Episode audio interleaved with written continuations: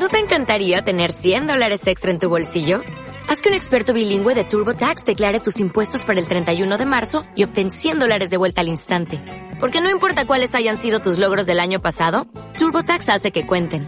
Obtén 100 dólares de vuelta y tus impuestos con 100% de precisión. Solo con Intuit TurboTax.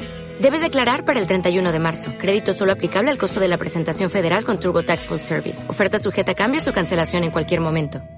No se puede ser cristiano sin la gracia del Espíritu que nos da la fuerza de amar. Lo dijo el Papa Francisco en su homilía de la misa matutina celebrada en la capilla de la Casa de Santa Marta.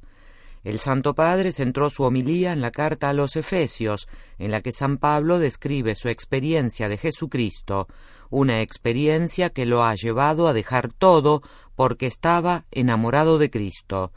El Papa dijo que el suyo es un acto de adoración, porque en primer lugar se arrodilla ante el Padre, que tiene el poder de hacer mucho más de lo que podemos pedir o pensar. Usa un lenguaje sin límites, adora a este Dios que es como un mar sin playas, sin límites, un mar inmenso. Y Pablo pide al Padre por todos nosotros, para que seamos poderosamente reforzados en el hombre interior mediante su espíritu. Chiede al Padre que lo Espíritu venga ci rafforzi, ci dia la forza. Pide al Padre que el Espíritu venga y nos refuerce, nos dé la fuerza. No se puede ir adelante sin la fuerza del Espíritu. Nuestras fuerzas son débiles. No se puede ser cristianos sin la gracia del Espíritu. Es precisamente el Espíritu quien nos cambia el corazón, quien nos hace ir hacia adelante en la virtud para cumplir los mandamientos. Que ci fa andare avanti nella virtù, para compiere i comandamenti. Después pide otra gracia al Padre, dijo el Papa, la presencia de Cristo, para que nos haga crecer en la caridad. El amor de Cristo que supera todo conocimiento solo se lo puede entender a través de este acto de adoración de aquella inmensidad. Questa è un'esperienza mistica di Paolo e ci insegna la preghiera di lode e la preghiera di adorazione. Esta es una experiencia mística de Pablo y nos enseña la oración de alabanza y la oración de adoración.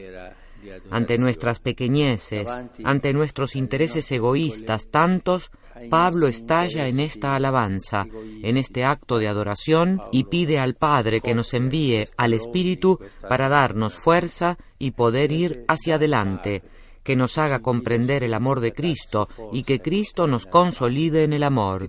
Y dice al Padre, gracias porque tú eres capaz de hacer esto que nosotros no osamos pensar. Es una bella oración, es una bella oración.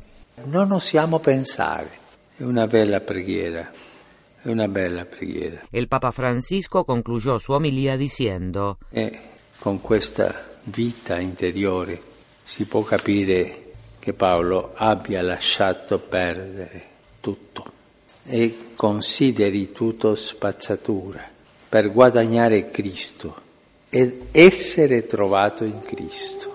Y con esta vida interior se puede comprender que Pablo haya dejado todo y considerar todo basura para ganar a Cristo y ser encontrado en Cristo. También a nosotros nos hace bien pensar así, nos hace bien adorar a Dios, nos hace bien alabar a Dios. Entrar en este mundo de amplitud, de grandiosidad, de generosidad y de amor. Nos hace bien porque así podemos ir adelante en el gran mandamiento, el único mandamiento que está en la base de todos los demás, el amor, amar a Dios y amar al prójimo. Nel grande comandamento, è l'unico comandamento che è alla base di tutti gli altri, l'amore. Amare Dio e amare il prossimo. María Fernanda Bernasconi, Radio Vaticano. This episode is made possible by PwC. When unprecedented times are all the time, it's time to start walking the talk. Leaders like you turn to PwC to see and stay ahead. Upskill your workforce, use intelligent automation, and transform big ideas into breakthrough outcomes. Explore the human-led, tech-powered solutions that help you thrive. It's all part of the new equation. Learn more at thenewequation.com.